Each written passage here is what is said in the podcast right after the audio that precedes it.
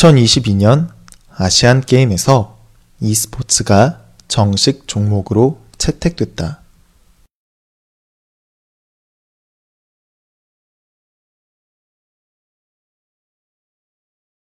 (2022년) 아시안 게임에서 e스포츠가 정식 종목으로 채택됐다.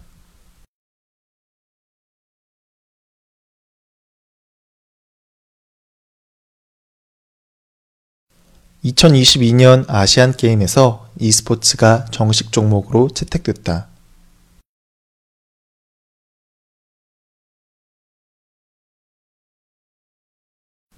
하지만 e스포츠는 사기업이 사익의 목적으로 개발한 게임이다.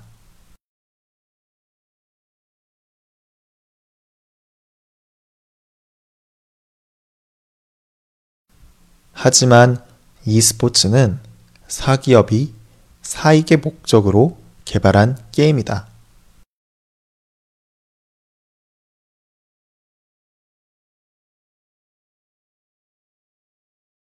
하지만 e스포츠는 사기업이 사익의 목적으로 개발한 게임이다.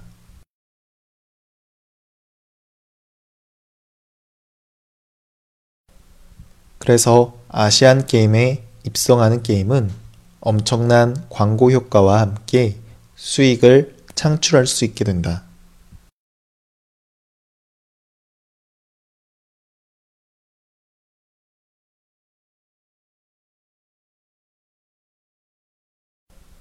그래서 아시안 게임에 입성하는 게임은 엄청난 광고 효과와 함께 수익을 창출할 수 있게 된다.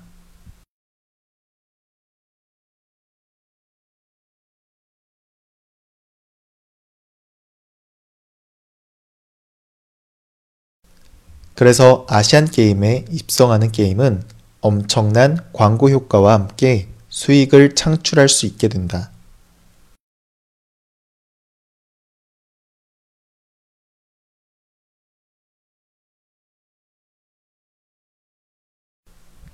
이뿐 아니라 e스포츠가 기존 스포츠와 많은 차이점이 있어서 논란이 계속되고 있다.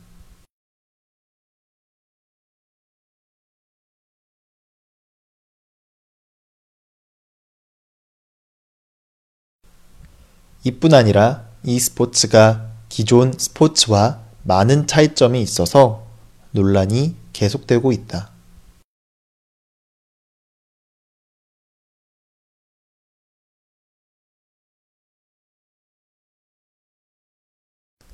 이뿐 아니라 e스포츠가 기존 스포츠와 많은 차이점이 있어서 논란이 계속되고 있다.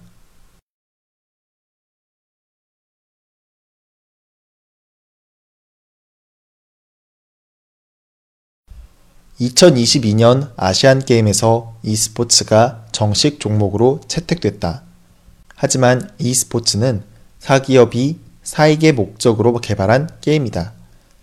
그래서 아시안 게임에 입성하는 게임은 엄청난 광고 효과와 함께 수익을 창출할 수 있게 된다.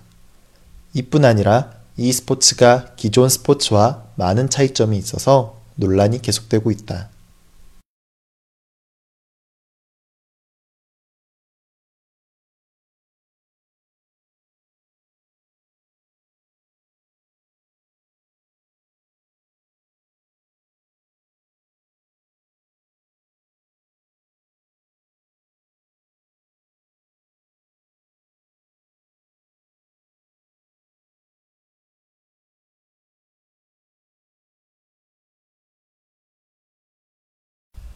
2022년 아시안 게임에서 e스포츠가 정식 종목으로 채택됐다.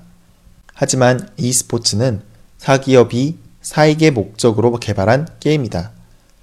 그래서 아시안 게임에 입성하는 게임은 엄청난 광고 효과와 함께 수익을 창출할 수 있게 된다. 이뿐 아니라 e스포츠가 기존 스포츠와 많은 차이점이 있어서 논란이 계속되고 있다.